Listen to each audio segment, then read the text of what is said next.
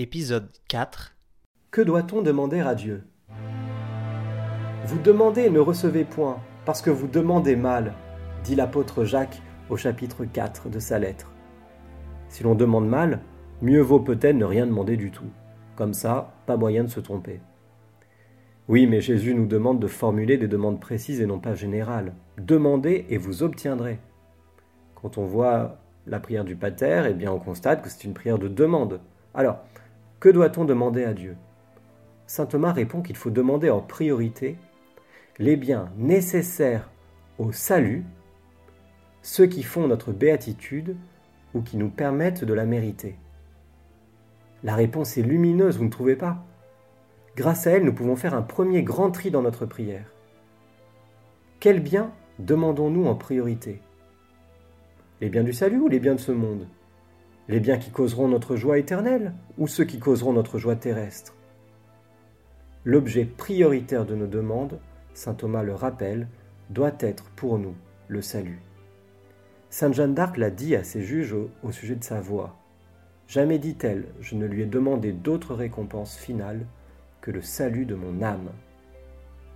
Nous devons donc toujours avoir dans le viseur de nos prières la vie éternelle, le royaume de Dieu et nous devons demander tout ce qui peut nous y amener. En priorité, les biens spirituels, la grâce de Dieu, les vertus et les dons du Saint-Esprit. Et vous allez me dire, et les biens temporels dans tout ça, pouvons-nous quand même les demander? Ou faut-il faire une croix dessus? Saint Thomas commence par une remarque de bon sens. Le désir des biens temporels, dit-il, est légitime. Il est donc légitime de désirer une bonne santé, une bonne situation, de bons enfants, de bonnes vacances, une bonne année. Le désir de ces biens est légitime, mais à la condition d'être ordonné à un désir plus grand, celui de notre salut. Je cite Saint Thomas. Il est permis de désirer les biens temporels, non pas sans doute à titre principal, en mettant en eux notre fin, mais comme des secours qui nous aident à tendre à la béatitude en tant que notre vie corporelle trouve en eux son soutien et que notre activité vertueuse les emploie à titre d'instrument, selon Aristote. Il est donc permis de prier pour les obtenir. Et c'est ce que dit Saint Augustin. Il est très normal de vouloir les moyens suffisants de vivre quand on veut cela et rien de plus. On ne les recherche pas pour eux-mêmes, mais pour le salut du corps, pour se comporter convenablement suivant son rang, et ne pas gêner ceux avec qui l'on doit vivre. Lorsqu'on les a, il faut prier pour les conserver, et lorsqu'on ne les a pas, il faut prier pour les avoir. Un verset de l'Évangile, selon Saint Matthieu, résume admirablement cet objectif fixé par Thomas d'Aquin et Saint Augustin. Voilà ce que dit Jésus.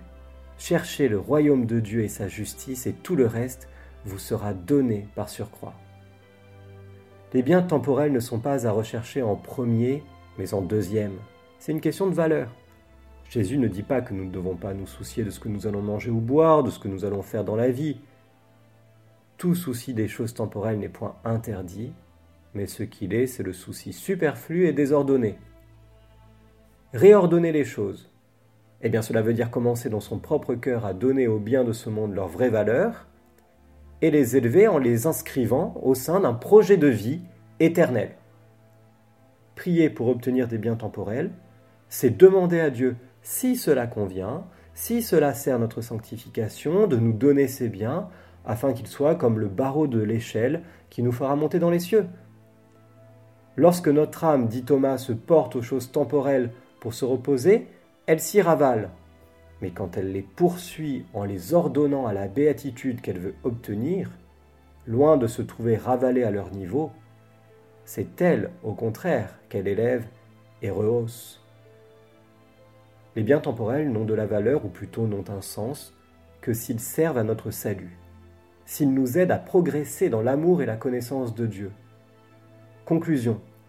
Si nous demandons des biens temporels, demandons à Dieu de nous les accorder dans la mesure où ils sont utiles à notre salut.